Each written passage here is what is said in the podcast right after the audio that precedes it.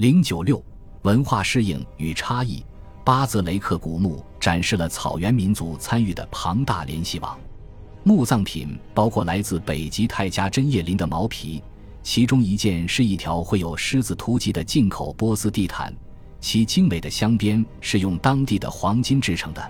有来自近东的猎豹毛皮和岩锥，一顶高加索的青铜头盔，一面中国的镜子，以及一件刺绣的婚礼丝绸，被修改成了一条饰有流苏的鞍褥。从中，我们体会到了大草原的核心地位，同时也看到了游牧民族对有文化精美品文明的某种崇敬之情的缺失。在希罗多德叙述大流士对斯基泰人的失败远征中，有一个难忘的时刻：数周来一直拒绝与庞大的波斯步兵进行激战的游牧骑兵，他们列队仿佛要冲锋，但随后一只野兔在双方之间奔跑。而每一个看到他的斯基泰人都在追逐这只野兔，这一情景刺激了大流士，他不由得说道：“这些人完全在鄙视我们。”实际上，游牧贵族很快发现自己正遭受着文化适应的困扰。虽然雅典在公元前四百年后几乎完全依赖进口的黑海谷物，使得许多斯基泰人变得非常富有。但他们埋葬死者时随葬的希腊制造的精美奢侈品金银酒具。表明他们对葡萄酒的热情接受，加上他们的大麻，纵情岁月形势发展的可能性必定很大。据希罗多德的讲述，尽管事实上他们不喜欢希腊的方式，而且他们中的两个人阿纳卡西斯和后来的斯克拉斯，由于采用希腊的做法而被处死。他们不在葡萄酒中掺水，因而时常喝醉。就方式的转变，或许是不可避免的。在阿特阿斯统治下，他们几乎变得很稳定。一些人断言，他们的上层人物习惯于居住在舒适的希腊风格的石头房屋中，这些房子位于第聂伯河下游卡缅卡镇的卫城。但这方面的考古证据尚不足以支撑这一说法。可以肯定的是，阿泰乌斯于公元前339年在色雷斯被马其顿的菲利普二世打败。到公元前3世纪。斯基泰人霸权区已经缩小，集中在克里米亚半岛奈阿波利的一个固定的城市首府。在大草原之外，一个拥有更先进武器的新军事贵族萨尔马提亚人逐渐取代了他们。事实上，等到希罗多德旅行到黑海时，斯基泰人已经不同于那些曾经奚落大流士的人了。尽管希腊人仍然将其称为斯基泰人，但在考古学上。我们已经察觉到公元前五世纪中叶新一轮中亚游牧民族的到来，因此希罗多德的西西厄地区的民族志也包括对正处于剧烈转型的社会观察报告。在这个过程中，族群之间和内部的权力关系以及族群本身的定义正在发生变化，男女之间的权力关系似乎也在发生变化。继恩格斯之后，许多社会学家认为。草原游牧制度标志着女性承受的男性压迫进入了一个新发展阶段，这似乎与我们对斯基泰的考古和文献证据相矛盾，至少部分如此。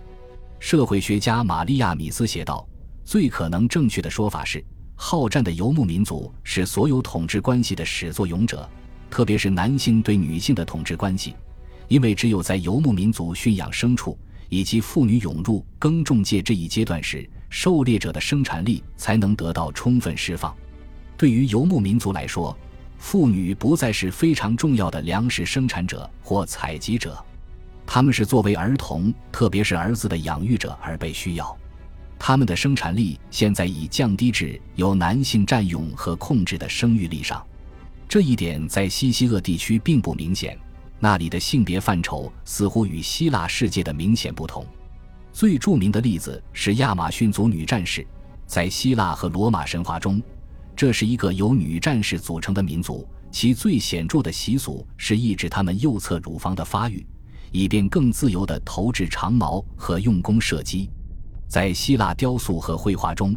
亚马逊族女战士的右侧胸部被绘成褶皱状垂下，以遮蔽这一缺失的乳房。据希罗多德所述。斯基泰语中有关亚马逊族女战士的单词是 l e o p e t a 意思是杀人者。他们是一群来自萨尔马提亚人群或从中分裂出来的女战士。希罗多德对于他们的起源显然进行了神话般的描述。他说：“当这个部落的女人被年轻的斯基泰男性邀请回家时，他们抗议道：‘我们不能和你们的女人生活在一起，因为我们和他们没有相同的习俗。我们引弓射箭、投掷标枪，还能骑马，但是对于女性的任务，我们并不了解。目前我们还不清楚战士的角色在多大程度上能为斯基泰世界以外的女性所接受。’”希罗多德本人很熟悉哈利卡纳苏斯的阿尔泰米西亚，他是一名战士及军事领袖。据他记载，一些帕米尔地区的斯基泰人曾经由大流士一世之王后马西斯特斯之母、据鲁士大帝之女阿图莎领导作战，但给人的印象是，这些妇女是特例，而且只有草原游牧民族才理所当然的愿意在一个女人的领导下作战，尽管人们通常对此持怀疑态度。但大草原上女战士的存在于考古学上是有根据的，发掘者并非总是把体质人类学特征作为性别指数来关注。大多数斯基泰人的墓葬被归为男性或女性，这是基于对特定墓葬品持有的先入为主的观念。就草原群体来说，没有什么比这种鲜艳归因主义更令人可笑了。例外地。十九世纪中期，对高加索地区杰列克河的发掘、清理并辨认出了一具女性的骨架，但是这个墓主随葬有盔甲、剑足、石板铁柄以及一把铁刀。在奥尔斯杰潘茨明达附近发现了一系列墓葬，似乎都是骑着马的女战士。最近以来，雷纳特罗尔围绕切尔托姆雷克林的斯基泰王种古墓进行了发掘。在已发现的五十座战士墓中，已经确定其中三座埋葬的是女性骸骨，一具女性墓主的背部牢牢嵌着一枚箭头，另一个随葬有一件巨大的铁质盔甲，第三个与一个年幼的孩子葬在一起。在顿河以西的斯基泰地区，目前已知大约有四十座这样的墓葬。顿河以东，在希罗多德所说的萨尔马提亚。经过调查的公元前五世纪和公元前四世纪战士墓中有百分之二十是属于女性的。据希波克拉底所述，萨尔马提亚妇女除非杀死三个敌人，否则不会放弃他们的贞操；在接受丈夫之后，也不会骑马，除非被迫进行远征。有关妇女活动的证据并不能证明斯基泰妇女在所有社会领域都能与男子平起平坐。亚马逊族女战士墓葬的比例很低，而且他们与更明显的女性化墓葬并存。在有权势的男人墓中作为献祭的那些女性陪葬墓，尚存的斯基泰骑术的表现手法是健壮的男性形象，以其形状明显的末端命名的阳具和马蹄因其明确的终端形状而得名，且很受欢迎。在艺术上，雄性马被描绘为通常的坐骑。然而。在与希腊人接触之前，妇女可能已经享有较高的地位或者某种程度的平等。在晚近的北美印第安部落民族之中，对女战士和女猎人出现的公认解释表明，这种现象可能是中心边缘经济的一部分。随着欧洲毛皮商人向西进入加拿大，土著男子通过捕猎毛皮能够或多或少地变得富有，而在此之前。他们的经济和社会政治地位都不过是与妇女平等。妇女开始从女性转向男性性别类型的活动，以力图弥补日益缺乏的权威。此类事情可能发生在西西厄地区。就希罗多德而言，在偏远森林草原的游牧民族伊瑟顿人，妇女和男子是平等的，或许是以前比较普遍的一个痕迹。当然，从考古学的角度来看，无论是女性武士葬。还是男性墓葬中的从属女性人群，似乎都是铁器时代晚期的现象。与亚马逊族的跨性别相对应的是希罗多德称为两性人的西叙亚人。这个词可能与梵文 Nara 有关，赋予它的含义是没有男子气概。希罗多德说这些男人患有女性病，希波克拉底则认为这些男人对性交没有太大的渴望。马匹不断的颠簸使得他们体格不佳。绝大多数的斯基泰人变得阳痿，他们做女人做的工作，像女人一样的生活和交谈。他们穿上女人的服装，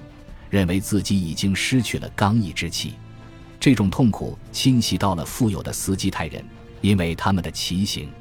而不骑马的穷人遭受的痛苦较少。斯基泰人是男人中最阳痿的，理由我已给出。另外，还因为他们穿裤子，把大部分时间都花费在马匹上，以至于他们不能处理这些部位，而且由于寒冷和疲劳，忘却了情欲。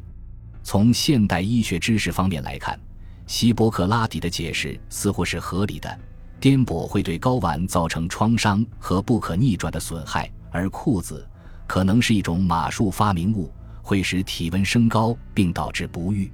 然而，斯基泰人可能会显示出一系列症状，并且不可能出现在这些简陋的文本记录里。希罗多德所说的女性病可能暗示出血。与其他骑兵的病痛有关，譬如痔疮和瘘管。